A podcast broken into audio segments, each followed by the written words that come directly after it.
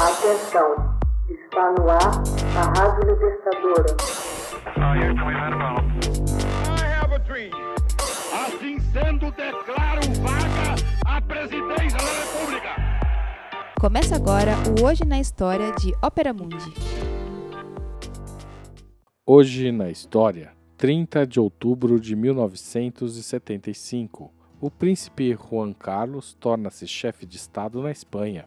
O príncipe Juan Carlos tornou-se chefe de Estado, de fato, no dia 30 de outubro de 1975, após o general Francisco Franco, o ditador da Espanha desde 1936, confirmar que estava muito doente para poder exercer o posto. O ditador de 83 anos passava por sérios problemas de saúde, Três semanas após Juan Carlos assumir o poder, Franco morreu de ataque cardíaco.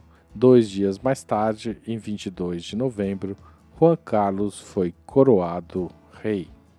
O avô de Juan Carlos era Afonso III, o último monarca governante da Espanha, que foi obrigado a se exilar em 1931, após a Espanha ter sido declarada uma república. Nascido na Itália em 1938, Juan Carlos retornou à Espanha em 1955, a convite de Franco, tendo recebido uma educação militar. Em 1969, Franco havia designado Juan Carlos seu sucessor e Juan Carlos jurado fidelidade ao regime despótico do ditador.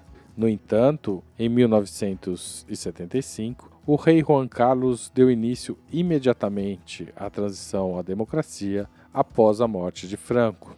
O herdeiro ao trono da Espanha seria Juan de Bordón, filho do falecido Afonso III. No entanto, Franco via-o com uma extrema desconfiança, acreditando que ele fosse um liberal e que se oporia ao seu regime. Franco considerou então entregar o trono ao primo de Juan Carlos, o Duque de Anjou e Cádiz. Afonso tinha se casado com uma neta de Franco em 1972 e era conhecido por ser um fervoroso franquista.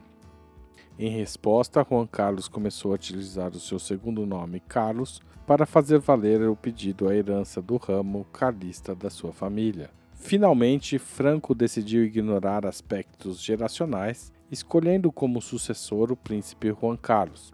Franco esperava que o jovem príncipe pudesse ser preparado para assumir a nação, embora continuasse a manter a natureza ultraconservadora do seu regime. Em 1969, Juan Carlos foi oficialmente designado herdeiro e dado a ele o título de Príncipe da Espanha e não o tradicional de Príncipe das Astúrias como condição de ser designado herdeiro da chefia de Estado, ele teve de jurar fidelidade a Franco e ao movimento nacional, o que não hesitou minimamente em fazer. Juan Carlos reuniu-se com Franco e consultou-o muitas vezes exercia com frequência funções oficiais e cerimoniais do Estado, representando o ditador, o que provocava irritação nos republicanos moderados e entre os liberais, que esperavam que com a morte de Franco pudessem ingressar numa era de reformas institucionais. Durante esses anos, Juan Carlos apoiou abertamente o regime ditatorial. No entanto, à medida que os anos avançavam, Juan Carlos começou a reunir-se privadamente com líderes da oposição política e com exilados que voltavam ao país para continuar a luta de resistência à ditadura. Juan Carlos teve conversas secretas com seu pai, que vivia no exílio, pelo telefone. Franco aparentemente desconhecia as ações do príncipe e negava que Juan Carlos pudesse ser desleal ao seu regime.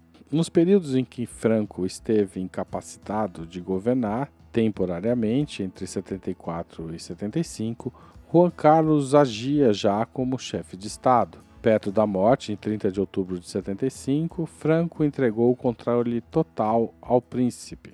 Em 22 de novembro, após o falecimento de Franco, as Cortes Gerais proclamaram Juan Carlos como rei da Espanha, e em 27 de novembro, Juan Carlos ascendeu ao trono espanhol numa cerimônia chamada de Unção do Espírito Santo, uma missa equivalente a uma coroação na Igreja dos Jerônimos em Madrid. Em 2 de junho de 2014, o primeiro-ministro Mariano Rajoy recebeu a carta de abdicação de Juan Carlos. Ele foi sucedido por seu filho Felipe VI. Sua abdicação foi aprovada no parlamento espanhol por 299 votos a favor, 19 contra e 23 abstenções. Acusado de corrupção, em 2020, Juan Carlos exilou-se nos Emirados Árabes Unidos. Hoje na história, texto original de Max Altman, locução de Haroldo Cerávulo, gravação Michele Coelho, edição Laila Manoeli.